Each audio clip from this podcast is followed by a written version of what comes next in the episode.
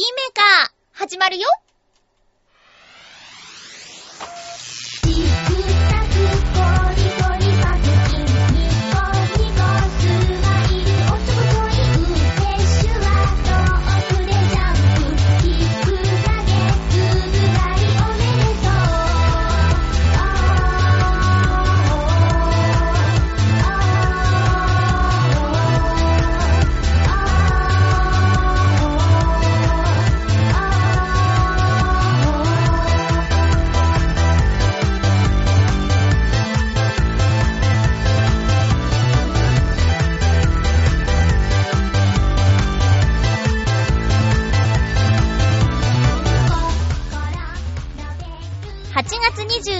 21、まゆちょのハッピーメーカー。この番組は、ハッピーな時間を一緒に過ごしましょうというコンセプトのもと、ちょわへよ .com のサポートでお届けしております。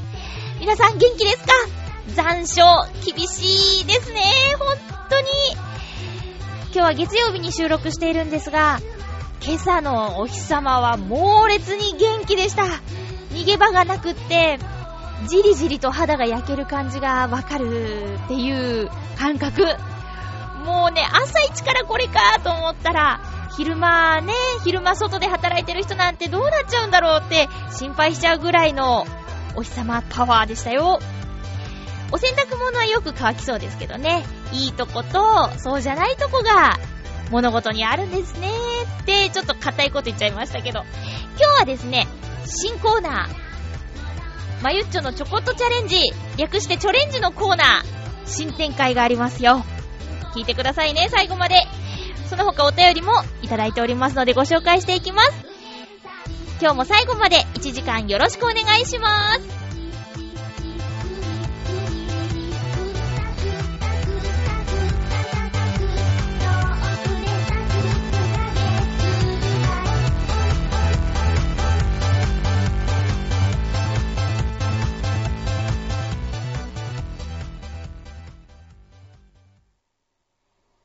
めまして、ハッピーまゆちょこと、あませまゆです。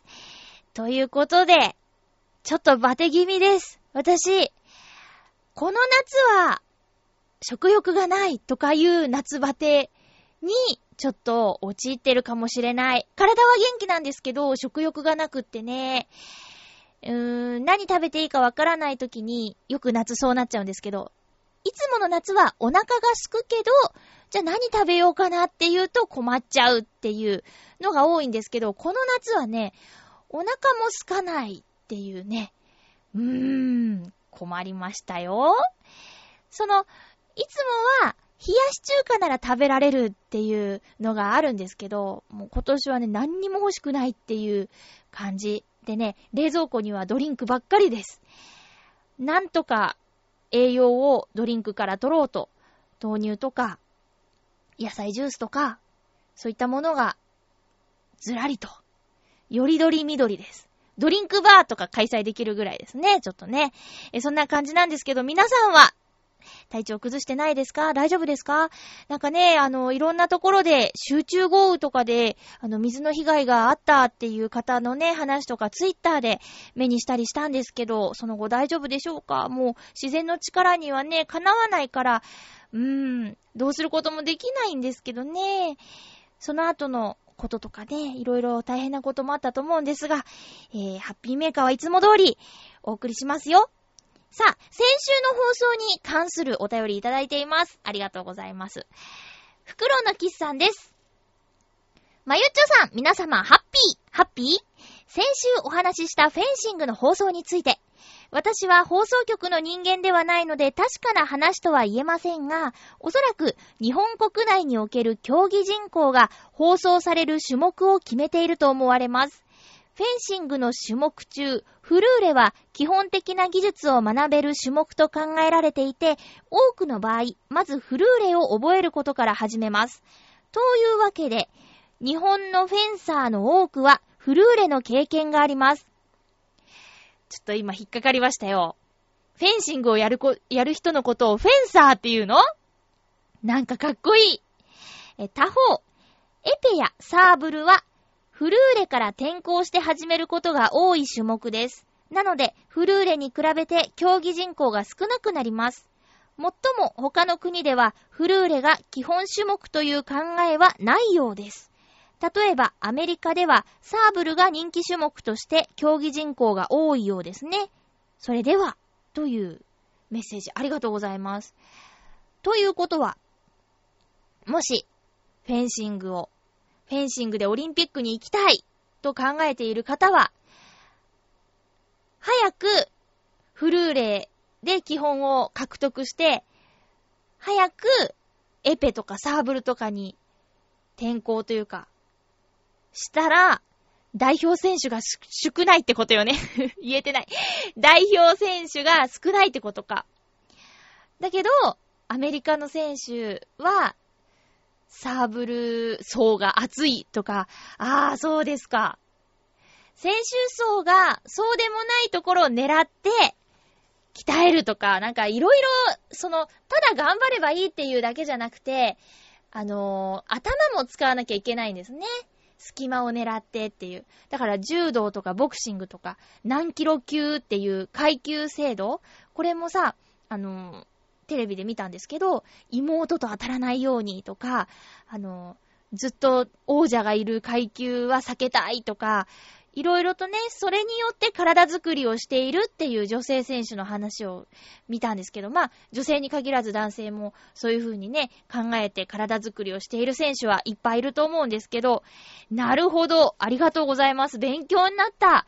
フェンシングっていうスポーツがあることとか、その格好とか、そういうのは知ってても、ここまで具体的に知る機会は袋の騎士さんが教えてくださらないとなかったですからね。そして実際に競技をしてらっしゃるということで、フェンサーの袋の騎士さんどうもありがとうございました。さあ、先週ね、そう、オリンピックの話をハッピートークでしたんですけど、私はね、調べてて、ちょっと面白いなと思ってたのに、時間の関係でね、紹介できなかったものがあって、ちょっとここでお話ししたいなと思うんですが、まあ全然大したことじゃないんだけど、皆さんは、なでしこジャパンといえば、何のチームかとか、ピッとわかりますよね？なでしこジャパンは、サッカー女子チームの愛称です。ちなみにサッカーの男子チームの愛称は、知ってますか？サムライブルーってね。これ私、チームの相性だとは思ってなかった。チームが着てるユニフォームのことをサムライブルーって言ってるんだと思った。うん。だけどチームの相性がサムライブルーなんだって。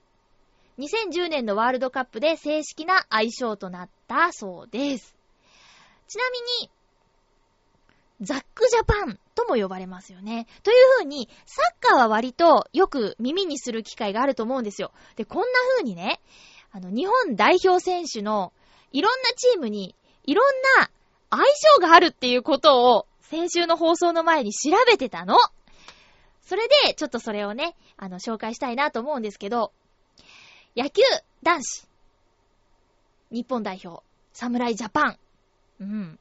そして、野球の女子チーム、私これもね、知らなかったんですけど、マドンナジャパン。私ね、えー、短い間だったけど、サッカーを、女子サッカーをやってたんです。小学校の時。4年生から6年生までの間。でね、チーム名が、小 FC ギャルズっていうね、名前だったんですけど、チームのみんな好きじゃなかった。そのギャルズっていうのが。でね、わかんないよわかんないけど、マドンナジャパンってさ、なんかちょっと照れくさくない？なでしこっていうのも、なでしこの花は、私の通っていた高校、有森優子さんの出身校と同じ終日高等学校って言うんですけど、そこの校歌、学校の花がなでしこだったんですよ。だからね、どんな花かとかも知ってたり、あと、花言葉とかも割と知ってたりするんですけど、まあでも、スポーツ選手って言ったら、こう、おりゃーっていう感じのおしとやかというよりは、元気とか、男勝りとか、そういうイメージがあると思うんですけど、そこにマドンナとかナデシコとか、選手たちはどう思ってるんだろうと思って。さあ、続きまして、バレーボール。バレーボールはね、女子、火の鳥日本。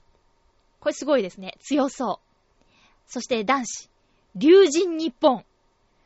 あるんですね。こう、一般公募からだって。うん。そして水泳、シンクロナイズドスイミング、マーメイドジャパン。競泳は飛び魚ジャパン。この辺はね、なんか早そうだったり、あの、シンクロナイズドスイミングは美しかったりでイメージぴったりかなと思うんですけど、ホッケー女子、桜ジャパン。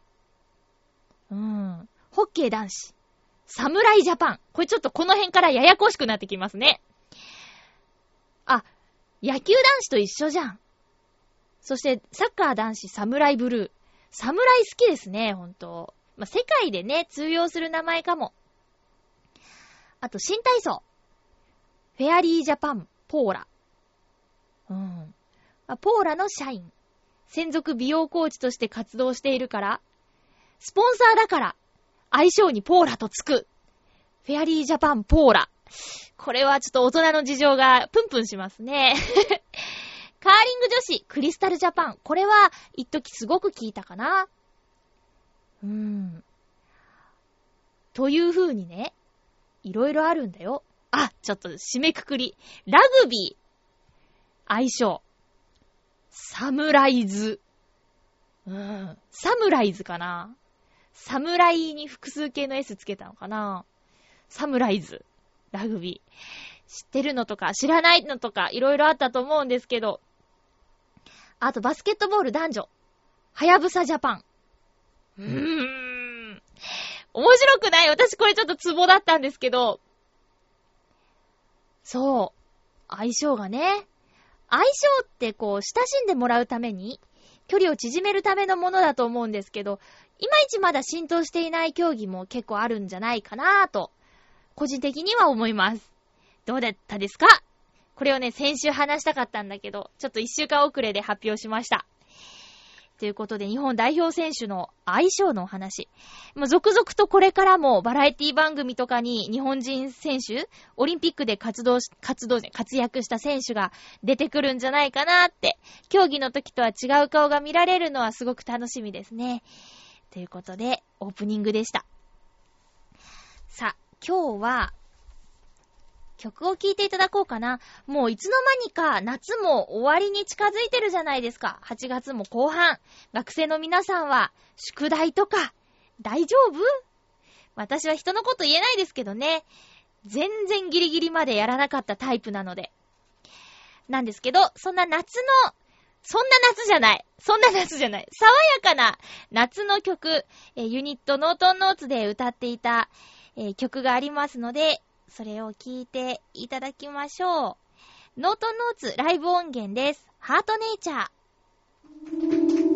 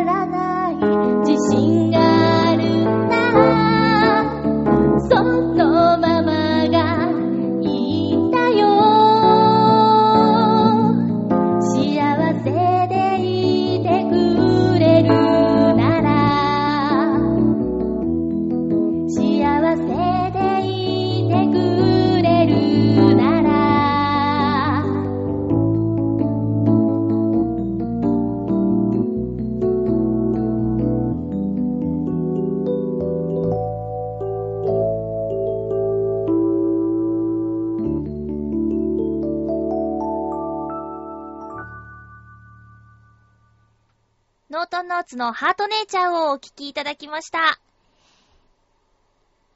ハッピートークハッピートークのコーナーです。今日のテーマは、よいしょ。はい。え自由研究ということで。えっ、ー、と、リスナーさんの中には、パパさんもいるかもしれないし、ママさんもいるかもしれないんですけど、お子さんの自由研究とか、手伝ったりするっていうこともあるかもしれないですね。もう、大詰めですよ。そろそろ、まだの方は取り掛からないと。で、えー、私の通っていた小学校は、あのー、自由研究っていうのは夏休みの宿題で毎年あったんですけど、それは、えー、っとね、2学期の最初の授業参観で、研究発表会と言って、教室でね、みんなの前で発表しなきゃいけないというおまけ付きだったんですね。えー、でね、まあ、人前で話すのは苦手な方じゃなかったんですけど、まあ何を、研究って何をって思って、相当何をしたらいいのかっていうこと毎年悩んでたんですよ。でね、最近の小学生、中学生はどんなことを研究してるんだろうと思って、検索したら一発です。何があって、何を研究したらいいかっていうアドバイス集、そのやり方、バーッと出てきちゃうのね。インターネットって便利だけど、考える力とか、そうやってどうしようって悩むこと、機会を奪ってるんじゃないかと、思ってしまうぐらいのことですよ。それにね、いいじゃんっていうのは結構あるの。テーマのタイトル。とね、例えばよ、城を敵から守る工夫や歴史を調べる。野菜の DNA を取り出す。天動説と地動説について調べる。ウイルスとワクチンについて調べる。今と昔の教科書を比べる。黄身と白身の固まる温度を調べ、温泉卵を作る。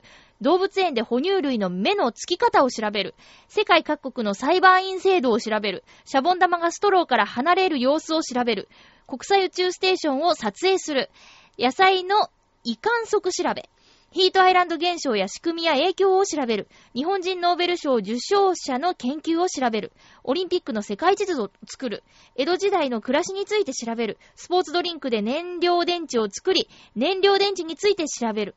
住んでいる地域の議員について調べる。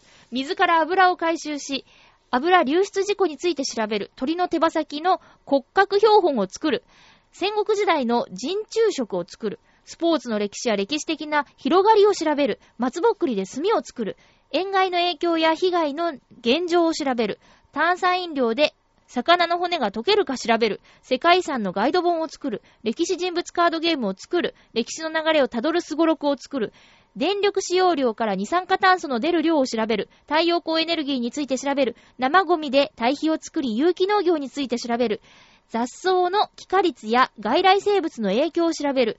温度や湿度によるカビの生え方の違いを調べる。重力と植物の成長の方向の関係を調べる。新聞紙が野菜の鮮度を守る効果を調べる。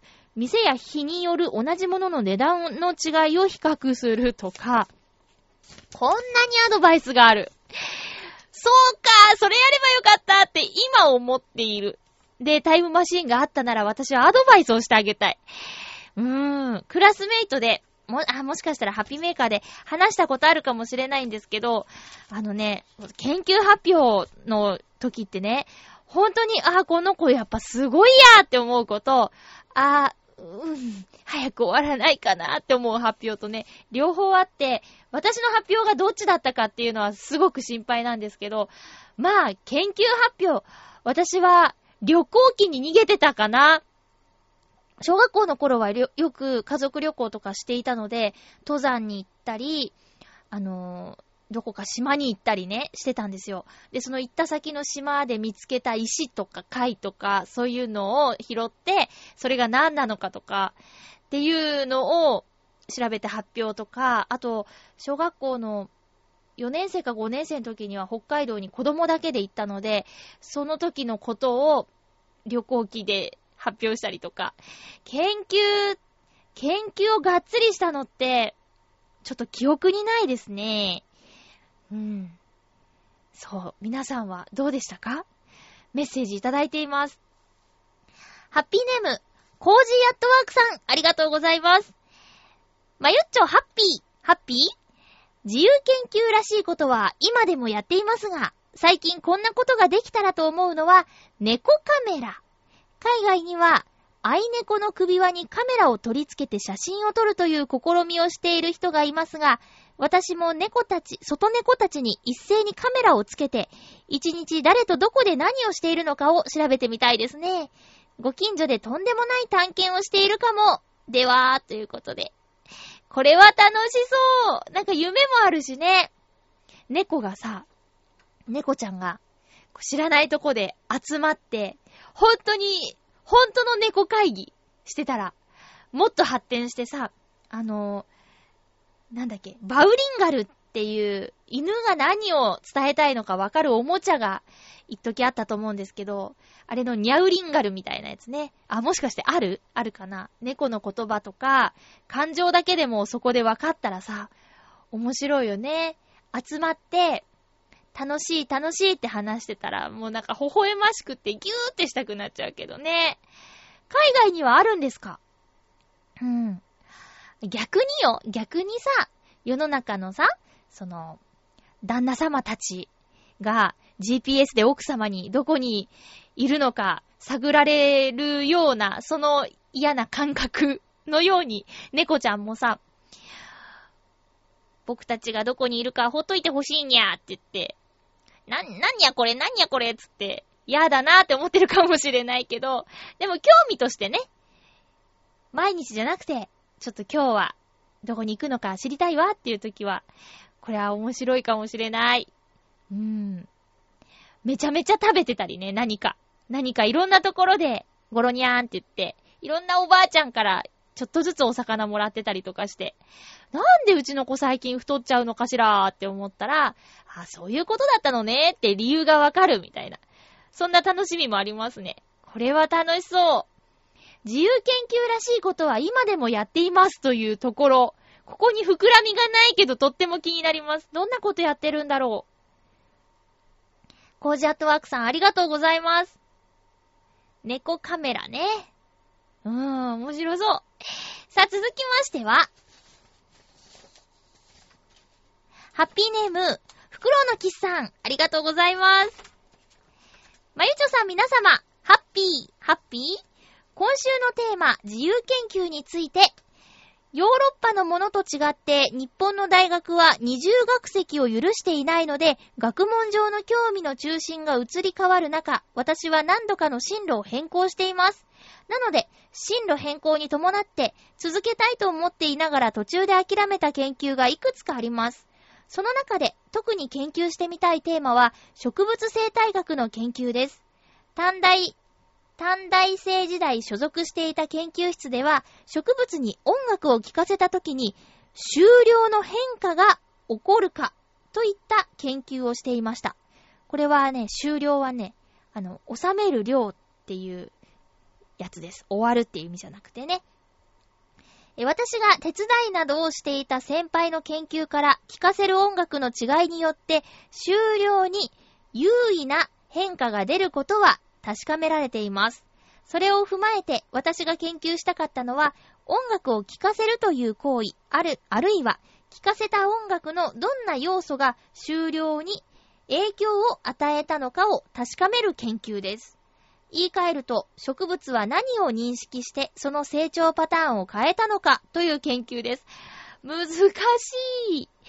例えば、どんな周波数帯の音が影響しているのかとか、影響を与えているのはリズムなのかメロディーなのか、などなどといったものです。言われるとね、わかるんだけど、なるほど。そうかそうか。音楽の、音楽をこう、構成する要素ってリズムとかメロディーとか高い低いとかいろいろありますよね。実際学生時代に研究計画を立てて指導教授の意見を求めたことがありましたが、研究室の5年分の予算を使うからダメと言われてしまいました。苦笑。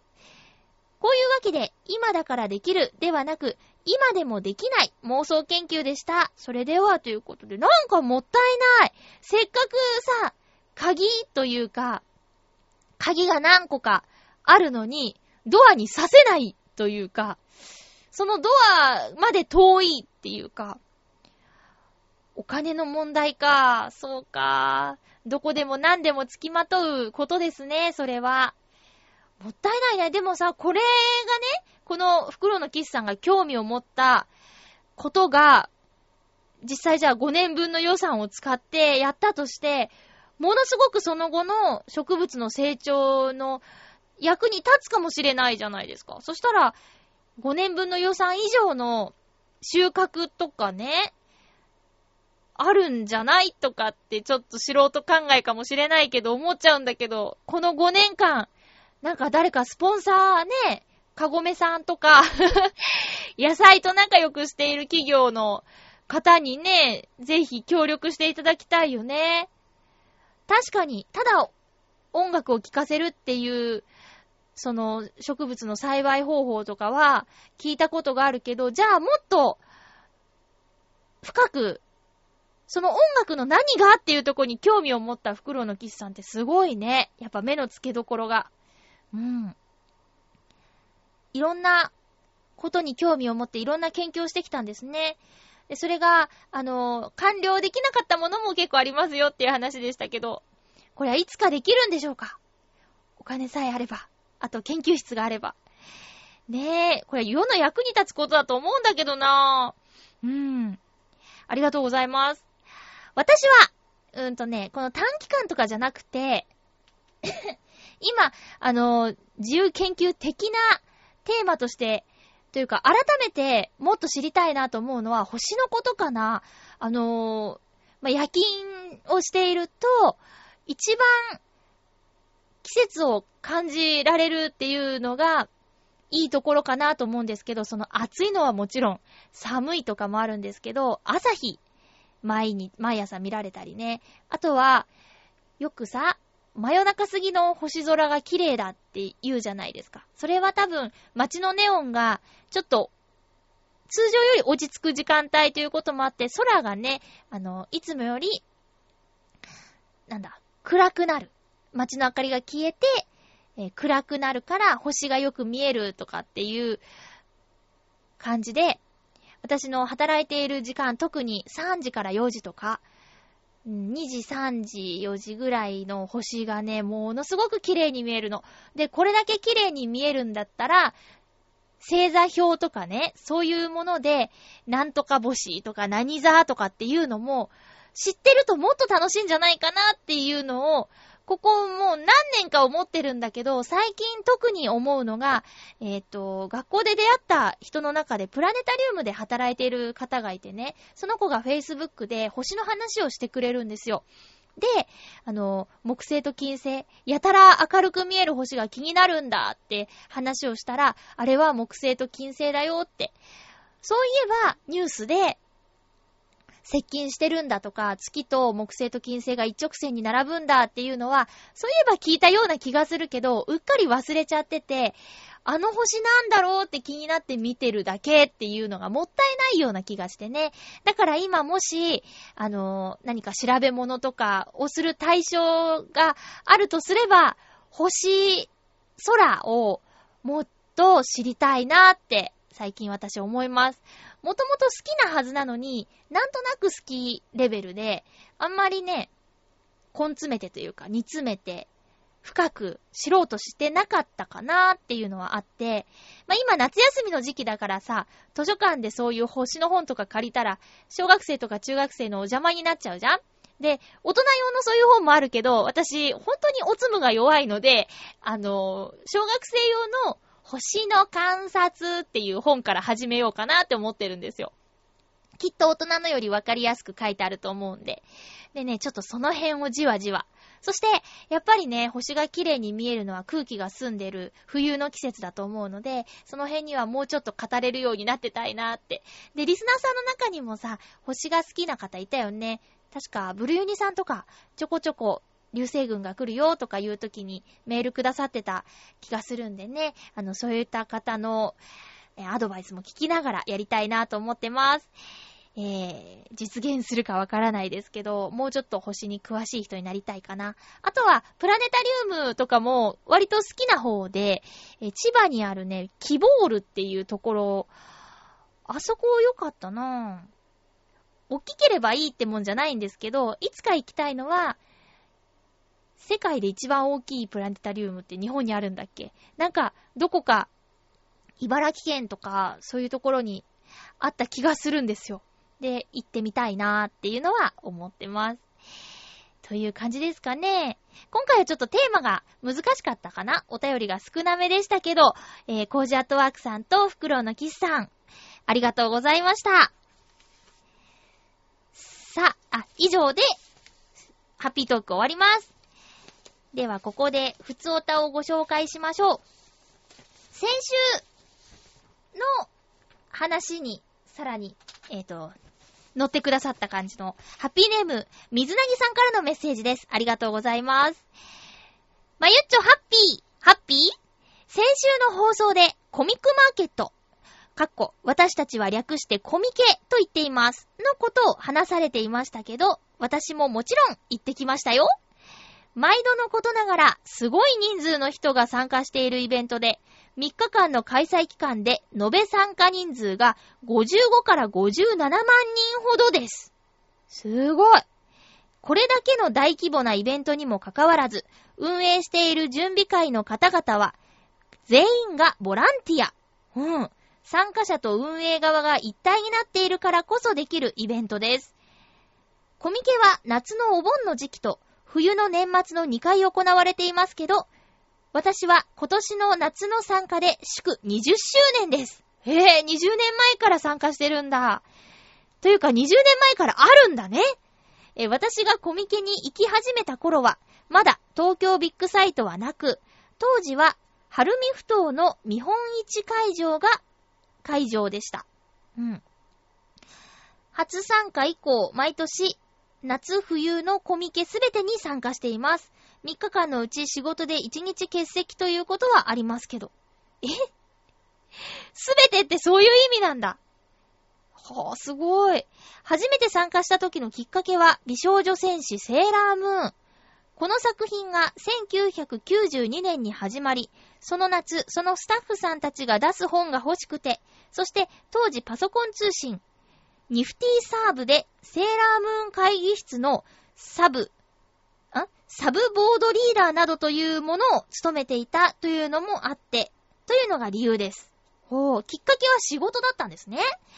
参加を始めた当時は、そのパソコン通信の会議室仲間と、特定省電力という無線機を使って、サークルで先に中に入っている人たちと、外で待っている人たちとで連絡を取り合って、お目当てのサークルの新刊の状況や行列の長さなどなどを調べて作戦を練り、10人くらいで手分けをして本を買っていました。へえ、無線の内容はこんな感じ。西館 A26B の〇〇さん、新刊落ちてます。A31B のバツバツさん、新刊2種類で合計2000円。A41B の三角三角さん、グッズはテレカとお風呂の手桶。1日2個、ん？一人2個限定といった内容です。へぇー。20年間本当に色々ありました。コミケ会場で仕事の打ち合わせをしたこともありますよ。当時、仕事でイラストをお願いしていた方がコミケに参加していて、お互い休みだというのに、会場内で大汗かきながら打ち合わせしたことはあります。友人のサークルを手伝って売り子をしたことも何度かあります。朝、会場の外で待っている時に豪雨になったり、雪が降ったこともあります。どちらで参加しても楽しいですね。ああ、今年は夏にしてはかなり涼しくて楽でした。あ、そうなんですか？最近の参加の仕方は、昔から一緒に参加している友人数名と朝から待ち合わせ、会場には朝の6時前、6時前頃、到着して、6時前うん。会場の10時までいろんなことを話しながら待ち、開始と同時にそれぞれお目当てのサークルや企業ブースに行ってお買い物。お昼頃にいつもの場所で再び落ち合ってお願いした本の受け渡しや情報交換をして買い残しがある場合は再び会場内へ。その日の分を買い終わっている時は順次解散。そんな3日間です。へえ、なんか思ってたのと違う。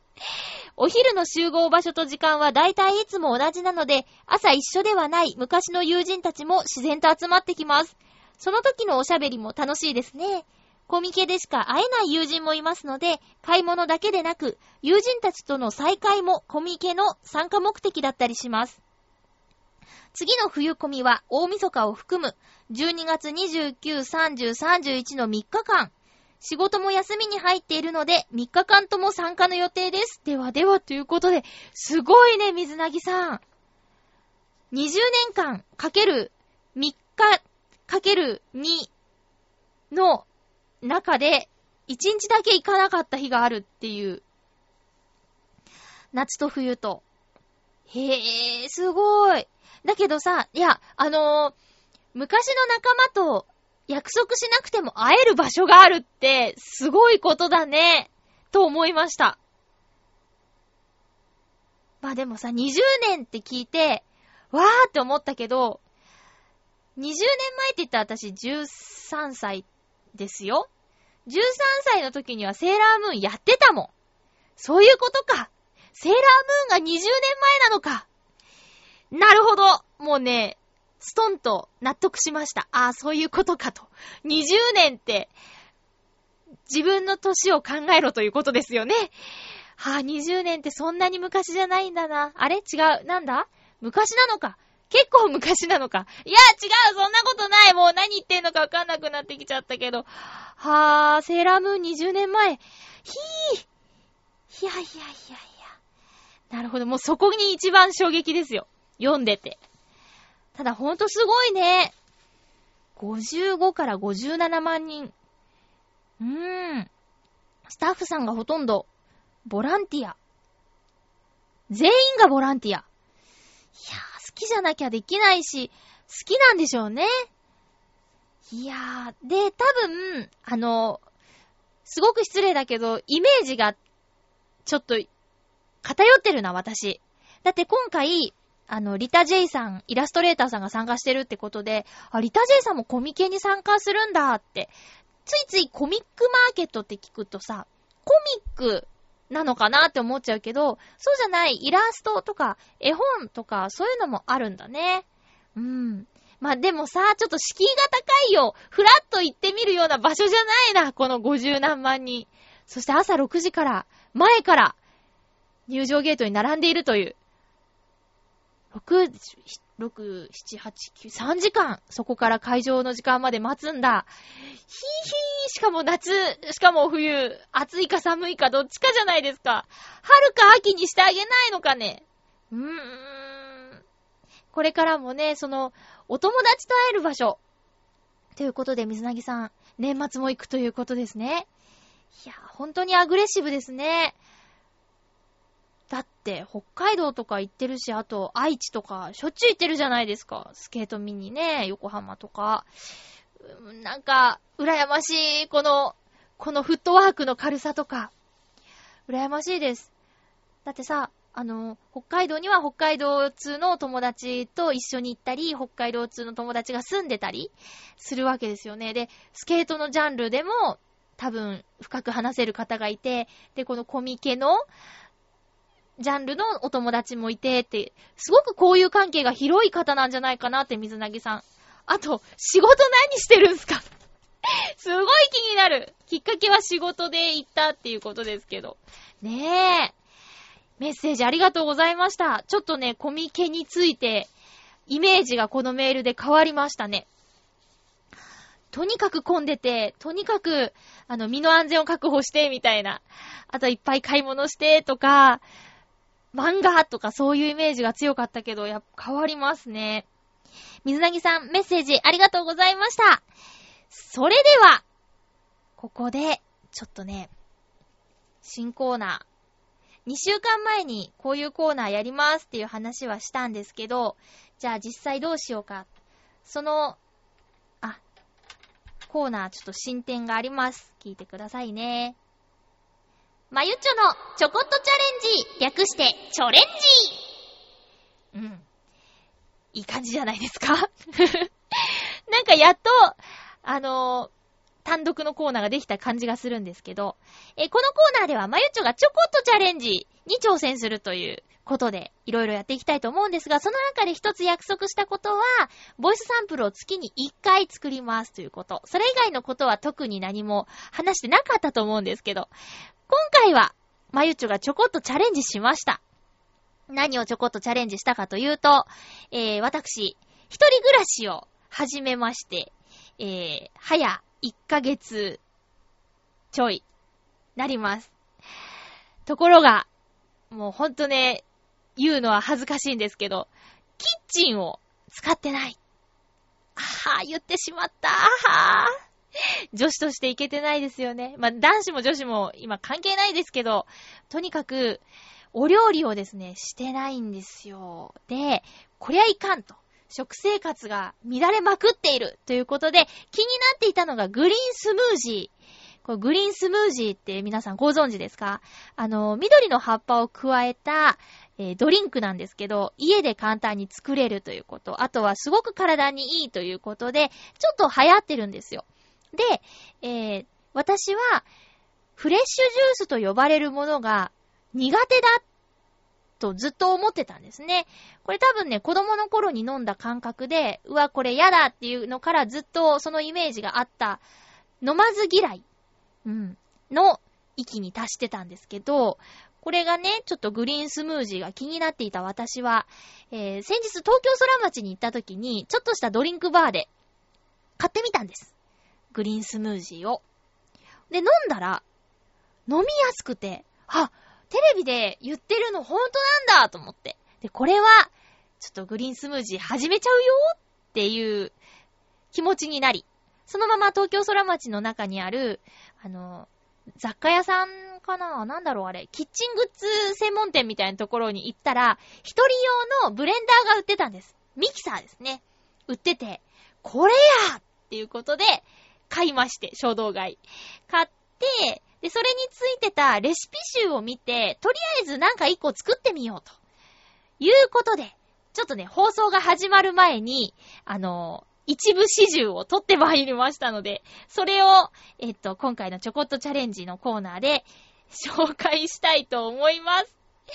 ちょっとね、ミキサー使うところとか、音が大きいなっていうところがあるのですが、えー、まあ、聞いていただきましょうか。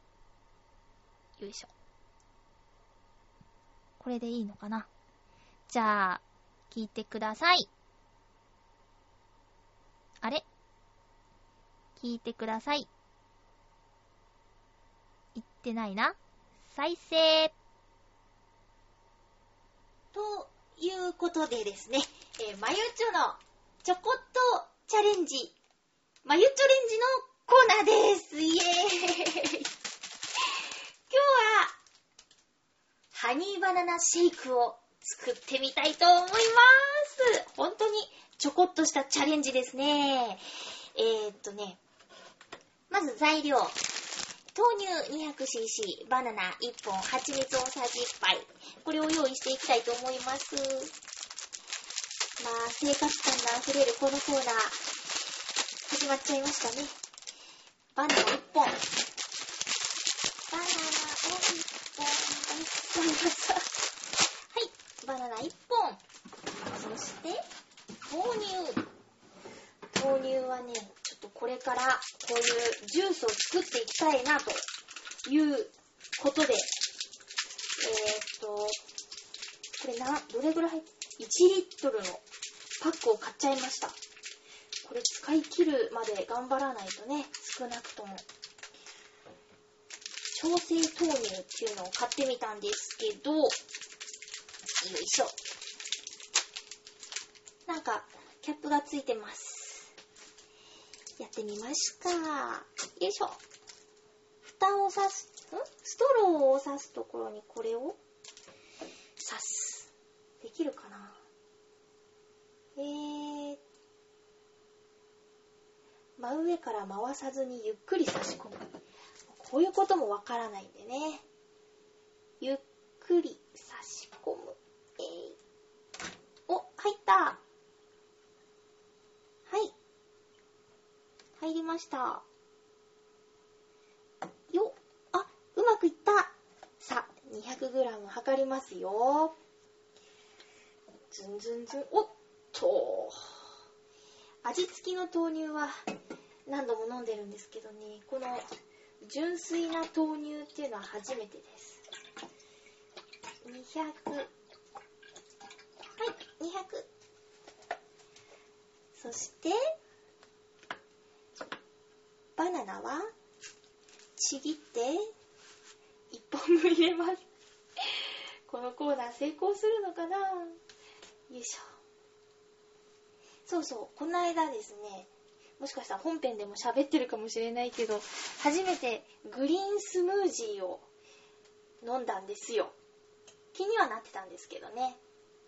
で、それお店で飲んだんですけど、意外と飲めたんですね。そういうフレッシュジュースが今まで苦手だと思い込んでいたんですが、意外と飲めたんで、これはちょっとお家でもやってみたいなと思いまして、今回、その足でジューサーを買ったわけですよ。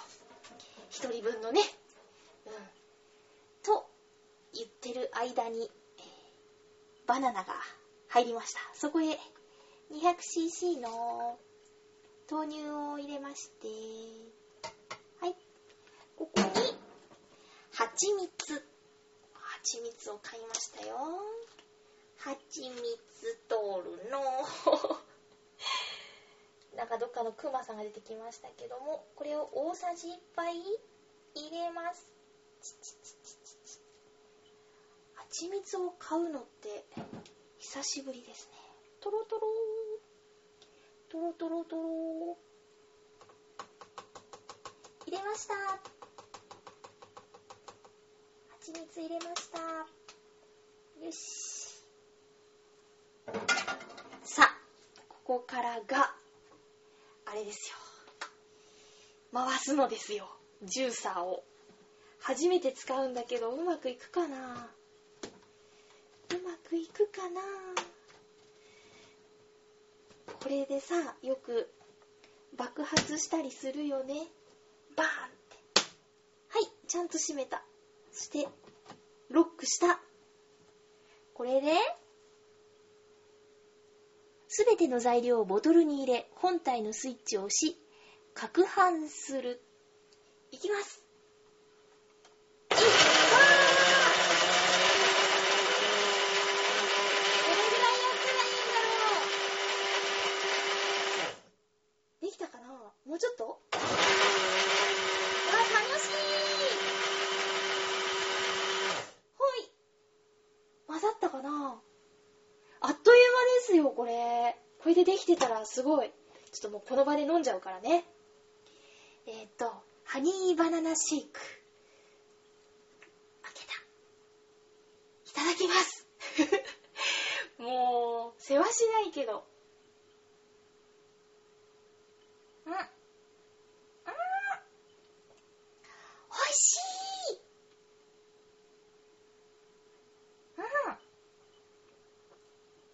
うん。もうさ、この場で、から出したての豆乳でしょ？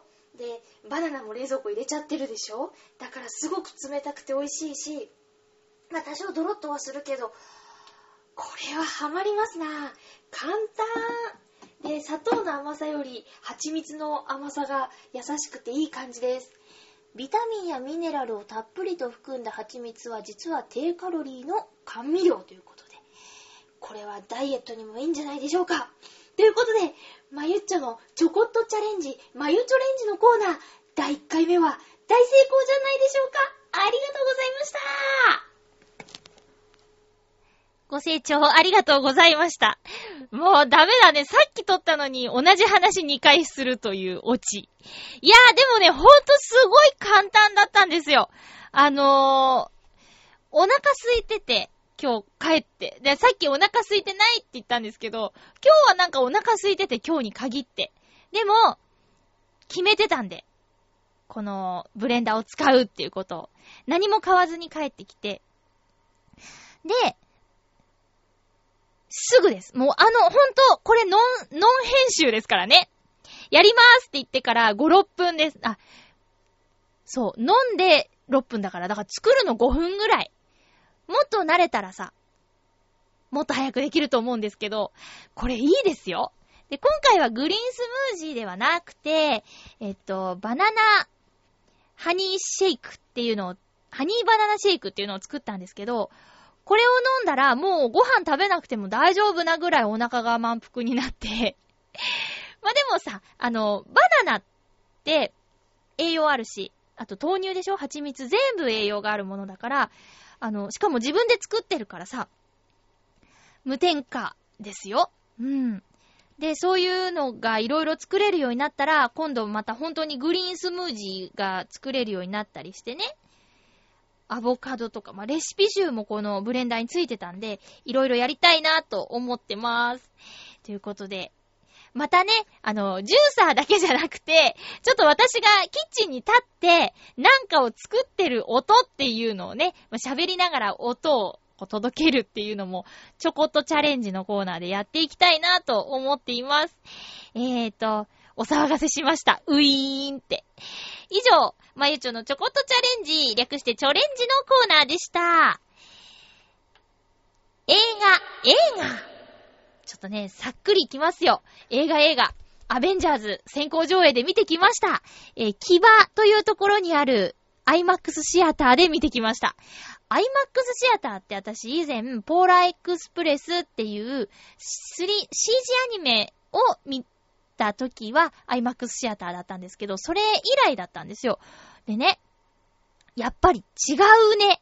スクリーンが大きくて、あの、まあ、3D もそうなんですけど、アベンジャーズの作品自体もものすごく良かったから、大大大満足で帰ってきました。チケットは通常が1800円の映画に対して IMAX シアターは2200円。まあ、作品によって変わる場合もあるらしいんですけど、アベンジャーズを牙の IMAX シアターで見た場合は、通常1800円に対して2200円ということで500円も違わない金額でこれだけ満足できるっていうのは、今までちょっともったいなかったなーって。例えば、アースっていう映画があったけど、ああいったものをね、IMAX シアターで見てたら、あの、海の中の、あの、ね、映像を撮った作品とかも今まであったけど、そういう、もう、包まれたいなって思った時は IMAX シアターいいなと思いました。で、アベンジャーズなんですけど、私は期待してた以上でしたね。もう一回見たいなと思いました。この日はね、夜勤明けで、ちょっと用事が一本入っちゃって映画見に行く予定で約束を友達としてたんですけど、その前に一本入っちゃって仮眠する予定が3時間寝てアベンジャーズに備える予定が1時間ぐらいしか眠れなかったんですよ。で、字幕だし正直うとうとしちゃったらどうしようと思って心配だったんですけど、全全く眠くならなくて、むしろギンギンに目がランランとしちゃって、で、ものすごく良かったから、もう一回見たいなって思えるぐらいの作品でした。私はあの、ヒーローたちの中で、アイアンマン、トニー・スターク推しなんですけど、彼良かったですよ、ほんとに。アイアンマン3が待ち遠しいですね。皆さんも興味がある方は、お早めに見に行ってくださいね。ということで、映画映画のコーナーでした。次回の予告をします。次回は、8月28日の放送。収録はもしかしたらとっても早い。8月25日土曜日にしてしまうかもしれません。8月25日の午前中までにメールいただける場合はお願いします。もしかしたらそれが伸びて月曜日になるかもしれないんだけど。うん。ハッピートークのテーマは、夏らしい思い出ということで、もうほんと8月の最後のハッピーメーカーなので、えー、夏らしい思い出。この夏、夏らしいとこに行ってきたよとか、えっ、ー、と、夏らしいもの食べたよとか、夏らしい歌を聴いたよとか、逆に何にもなかったというメッセージでも OK。よろしくお願いします。もうあっという間なんですけど、1時間になっちゃいましたよ。はい。お送りしてきました。ハッピーメーカーはそろそろお別れのお時間です。まゆちょがついにキッチン立ちました。ただし、火を使ってませんけどね、これからじわりじわりとやっていきたいと思います。やればできる子なんですようー、今虚しく響きましたけど。でもね、料理はお菓子とか作る方が好き。測ってきっちりやる方が好きなんですよ。ありもので作っちゃったっていうのね、苦手なの。でもね、そういうことができる女子になりたいなりたいなりたいじわじわ頑張ります。お送りしてきましたハッピーメーカー、そろそろお別れのお時間です。お相手は、まゆっちょこと、あませまゆでした。また来週ハッピーな時間を一緒に過ごしましょうハッピー